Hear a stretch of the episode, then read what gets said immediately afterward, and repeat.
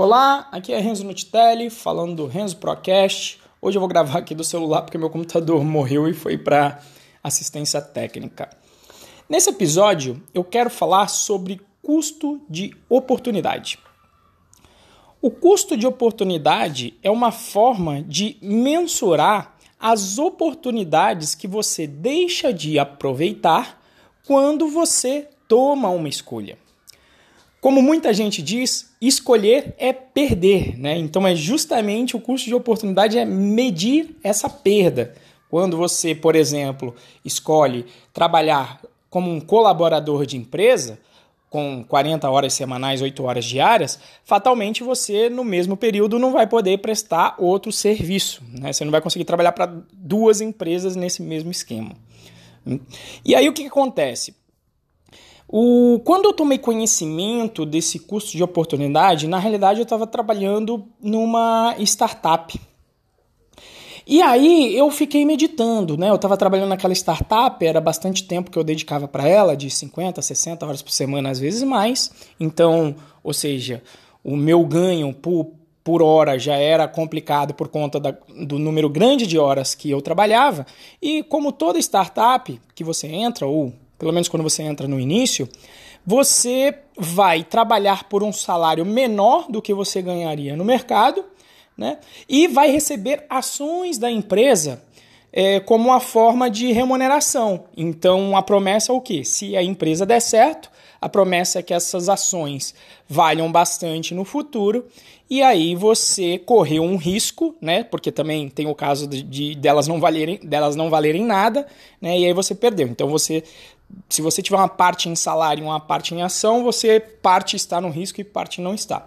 Então, nesse caso, calcular o custo de oportunidade para mim era relativamente simples, porque eu tenho vários amigos no mercado, eu sabia e eu testava já o mercado com, com outras empresas para saber o quanto eu poderia ganhar de salário.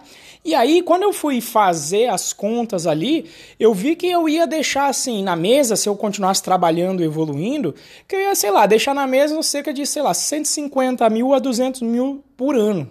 Mas vamos jogar para os 150 mil, né? Então, 150 mil, basicamente, se eu trabalhasse 5 anos, você ia ter aí 750 mil reais na mão. Então, o meu custo de oportunidade era de 750 mil para se eu ficasse 5 anos na empresa. Né? E aí o que acontece? Quando você olha isso, você fala, bom, qual que é a minha parte de percentual aqui, né? Vamos pegar o meu salário, vamos ver quanto é que eu vou fazer com esse salário aqui que é menor, né? Então, vamos supor que fosse dar sei lá, 200 mil reais, não é o número, o número de salário eu não lembro da época, mas vamos supor que é 200 mil. Então, fazendo essa diferença, você está correndo um risco aí de deixar basicamente 550 mil reais aí na mesa, cerca de meio milhão de reais na mesa para você correr esse risco de trabalhar numa startup. E aí o que acontece? Aí você dá uma avaliada, né? Eu avaliei, falei, olha, é, deixa eu ver como é que é o histórico de startups no Brasil. Porra, menos de 1% dá certo. E as que são vendidas acima de 100 milhões de reais, aí é 0,1%, são muito poucas. Né? Então, quando você olha a porcentagem que você tem uma possível venda de você estar num risco de que somente 0,1% dá certo, e você tem que ver o quanto você vai poder ganhar em cima disso. Por exemplo, os venture capitals, o que, que eles fazem? Quando eles avaliam uma startup, é, a ideia é que se a startup der certo, o valor que elas investiram na startup tem que voltar em pelo menos 10 vezes para eles. E aí você pode utilizar o mesmo benchmark. Se eu vou deixar 5 milhões e. 5, 5 milhões não, desculpa, 500 mil na mesa, caso a startup não der certo, que é o meu custo de oportunidade, é como se eu estivesse investindo na startup 500 mil naquele período.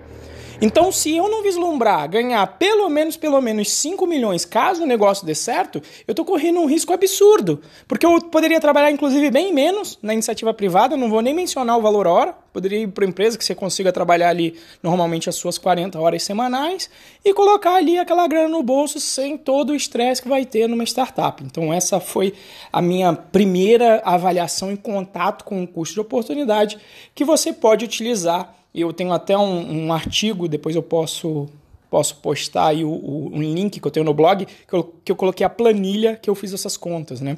Se você procurar em blog www.renzo.pro.br e, e colocar no Google esse domínio mais participação em startup, vai ter lá todo esse meu racional e a planilha para fazer as contas, tá? Que foi justamente o que eu fiz na época. Mas enfim, além do custo de oportunidade, então, tem o que eu mencionei da minha tática de controlar o valor hora para que eu possa, com um, os clientes do futuro, né, com outros clientes, e cada vez testando maiores valores hora. E por que, que eu estou chegando nesse assunto? Porque muitas vezes a gente faz um paralelo no processo de desenvolvimento de software com o processo industrial. E no processo industrial existe um troço que se chama economia de escala. Economia de escala é o seguinte: o custo por unidade de produto que você produz, ele cai quanto mais produto você venha a produzir. Então é, é uma economia do custo por unidade que você vai ter. E aí o que, é que acontece? Sabendo disso, né, quando um cliente vai em geral negociar com uma indústria, ele tem, inclusive no comércio, né? Olha, vamos fechar o pacote inteiro aqui, vamos fechar tudo e aí eu, vou pagar com 30% de desconto. Né? E por que, que ele está fazendo isso? Primeiro que ele tem um poder de barganha, porque ele vai tirar mais grana do bolso. E o industrial, raramente tem uma empresa que esteja trabalhando em 100% de produtividade. Sempre tem ineficiência, ou até mesmo não tem a demanda para você pro, produzir mais, não tem justificativa. Então, quando um empresário ele já tem ineficiência na sua empresa, está pagando a turma para trabalhar 8 horas, mas a turma na realidade só precisa trabalhar 4 tem lá todo o maquinário para produzir uma determinada quantia, 50% a mais, digamos. Ele já tem tudo isso ocioso. Quando vem um pedido grande, óbvio que ele vai estar disposto a diminuir o valor por unidade de produto. Por quê? Porque com aquele pedido grande, primeiro que ele pode fazer a mesma coisa que o cliente dele fez com os fornecedores, vai lá com um pedido grande de matéria-prima e vai falar: "Não, você vai me dar aqui 15% de desconto, 30% de desconto". E ele já vai estar utilizando a capacidade ociosa da empresa dele. Por quê? Porque tem o tempo das pessoas que não estão no 100% da tua produção e das máquinas. Então, o, o, o empresário consegue escalar o tempo dele, né, com, na verdade, com o tempo das outras pessoas e com automação. Né? Já o tempo em si, ele é um recurso escasso. Né? É a moeda mais democrática que existe, porque independente de quanto cada um tenha na sua conta bancária, todo mundo tem 24 horas por dia. Né? Então, sendo ele um recurso escasso, a lógica com o tempo tem que ser diferente. Não pode seguir a, a, a lógica da economia de escala. Tá? E mesmo na indústria ainda tem um fator. Quando você tem um negócio, é muito arriscado você ter um cliente só. Por quê? Porque se você tem um cliente só e está baseando todo o, o, o, teu custo histórico, contratação em um cliente só, se em algum momento ele decidir utilizar outro fornecedor, você vai estar tá com um problema na sua mão. Né? Então, existe aí já um risco atrelado a você ter um cliente só e a questão da economia de escala. E por que, que eu estou falando isso? Porque, na verdade, quem me, quem me lembrou, esse assunto estava na minha cabeça martelando, mas aí lá dentro do curso Python Pro a gente tem um grupo do curso do Telegram e o João Lugão me lembrou aqui sobre um cliente dele que ele que quis aumentar as horas né, de trabalho dele e, e pediu desconto. Né? E aí foi o que me motivou a falar disso também.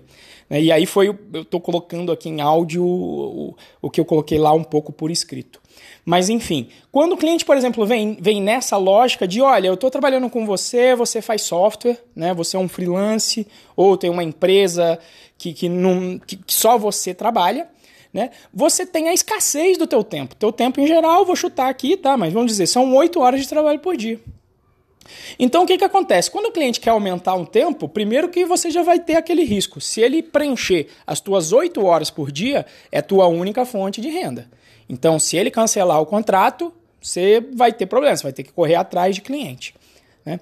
E o outro fator é que o seu tempo é escasso, você só tem 8 horas. Então, se você oferecer todas as horas para esse cliente às 8, você não vai poder colocar em prática a tática que eu falei de fechar o contrato com um preço maior, principalmente se for longo, né? Se você pelo menos encaixar, não, o projeto vai ter dois meses e aí eu, beleza, eu já vou fechando o cliente para o terceiro mês, para o quarto, para o quinto. Eu, eu, tenho amigos que conseguem fechar aí seis meses já da agenda deles. Mas se você de repente vai para um cliente que vai fechar, não, tem três anos de, de projeto e, e, e, é um projeto que vai tomar todas as tuas horas, aí fica difícil você fechar um outro cliente que vai poder esperar três anos para fazer um software com você. Né? E aí, nesse caso, quando ele ocupa as tuas horas, como eu falei, você tem um risco de um cliente só, mas você também não vai poder colocar em prática a cobrança em si de outros clientes. Então existe aí um custo de oportunidade, que é o custo de você não poder aumentar a sua hora aula. Ou oh, sua hora aula. Aula para mim que dá o curso, né? Mas sua hora de, de desenvolvimento, a sua hora de trabalho. E aí o que acontece? Você vai ter que sempre trabalhar a mesma, mais quantidade de horas de forma proporcional para ganhar aquela grana. Então existe um custo de oportunidade aí. Então, o que, que eu faço? Quando o cliente ele quer fechar todas as horas do meu dia, na realidade isso não vai ficar mais barato. Não é a lógica de economia de escala industrial. É a lógica de escassez. É o contrário, né? É, e por exemplo aqui, você vai comprar um terreno, tem mil lotes para comprar. Ah, o preço é tanto. Só que quando a empresa vai vendendo vários, aí tá ali nos cinco últimos, possivelmente ela vai cobrar mais caro porque agora só tem cinco. É escassez, né? Então, quando você tem escassez, o que você vai fazer? Você fala, não, para fechar mais hora vai ficar mais caro. E aí você tem que explicar para o cliente isso. Não, porque olha, eu já tenho outros clientes aqui que, que eu vou ter que postergar para te atender. Né? Você não precisa jogar diretamente com todos esses argumentos, tem gente que vai ficar meio ofendido. Mas você pode falar, não, é porque eu já tenho aqui outros projetos, ou até mesmo pode ser que você tenha que fazer hora extra.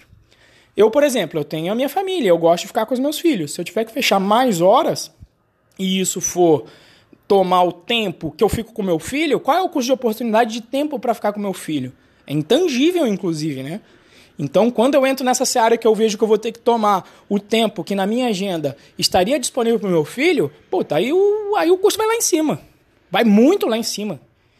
Ah, mas aí você não vai fechar o projeto. Não, tá bom, porque eu quero ficar com meu filho, eu não quero fechar o projeto.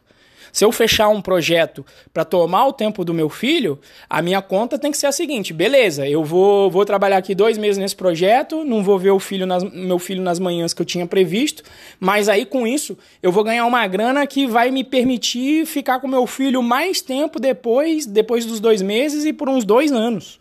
Alguma coisa assim.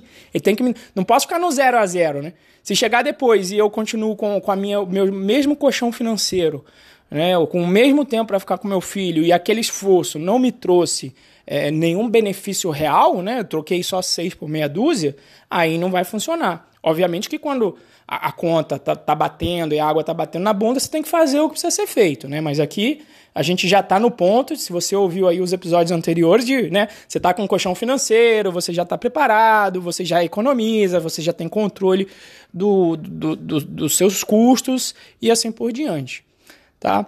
Então, assim, o, o que eu queria mencionar nesse episódio era essa questão, então, de não aplicar a mesma lógica industrial de economia de escala, principalmente se você trabalha como um freela e etc.